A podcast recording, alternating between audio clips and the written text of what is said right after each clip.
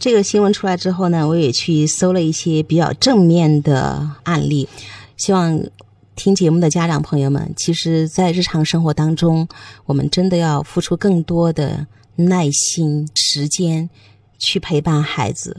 嗯，曾经有作家就是萧红，他在回忆鲁迅先生里啊，他提到了鲁迅跟他孩子的一件事情。他当时父子俩去一个菜馆吃菜，有一碗鱼做的丸子，但是鲁迅的儿子一吃就说不新鲜，别人都不信，说我吃的就是新鲜的呀。孩子就是又吃一个说就是不新鲜，就是不新鲜。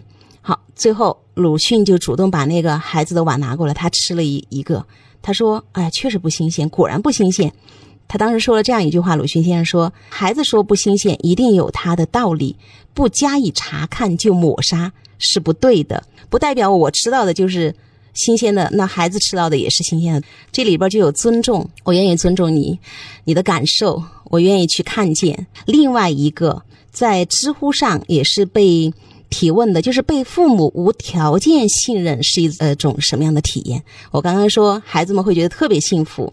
有一个女孩的回复呢是得到了无数的点赞。她说自己高中早恋那会儿，身边的同学都会想方设法跟父母打地道战，但是她就完全没有这样的一个顾虑。她会去跟妈妈聊恋爱当中甜蜜的一些小事情，妈妈呢会笑眯眯的听。跟对方吵架的时候呢，妈妈会帮她认真的分析对错。妈妈还打趣女儿说：“你你不要老是欺负人家男孩子嘛。”女儿有一次就特别疑惑，问妈妈说：“你为什么不像其他父母那样反感早恋呢？”妈妈是这样回答的：“他这种事情怎么堵得住呢？与其你把妈妈当仇人一样的防着，妈妈更希望可以帮助你拥有更顺利、更向上的感情啊，两个人一起进步。”我女儿对自己有责任心，我最相信了。你不会因为谈恋爱去耽误自己前途的。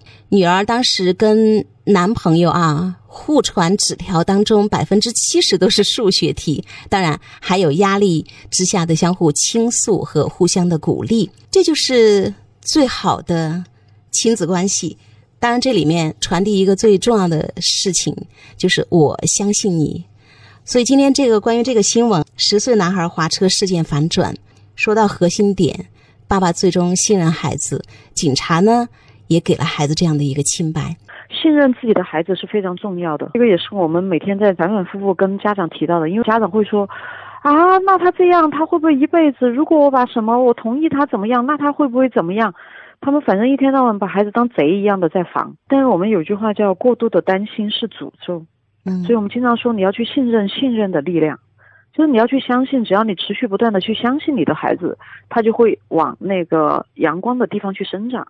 你要是每天的起心动念，你给予他的那个感受就是，哎，妈妈，我得那个多盯着你点儿，因为我不盯着你，你就要怎么样啊？那个不信任的感觉，可能会让孩子有破罐子破摔。所以，我觉得，呃，相信。相信这种力量是非常强大的，但是这个点呢，实际上是涉及到家长自己内心的状态、恐惧感，因为很多家长实际上他是很多担心的，我担心，我害怕，我害怕，我担心。对，实际上这还是涉及到家长你自己内心的那个情绪的稳定性。信任孩子特别不容易，包括吃饭是不是吃饱了，我们会怀疑再吃一口吧。还有我这几天看到家长群里他们有在聊天儿，突然一个降温，对吧？我们大人都会去想着要不要穿 薄的羽绒服啊，秋裤是不是要穿上了？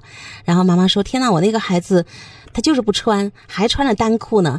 我让他穿，他也不穿。最后呢，我还是把秋裤也给他带上了，希望他冷的时候知道自己穿吧。我们在很多时刻，时时刻刻都是那种担心的状态。我们觉得你做不好，你做不到，都折射出了其实就是不信任、不相信。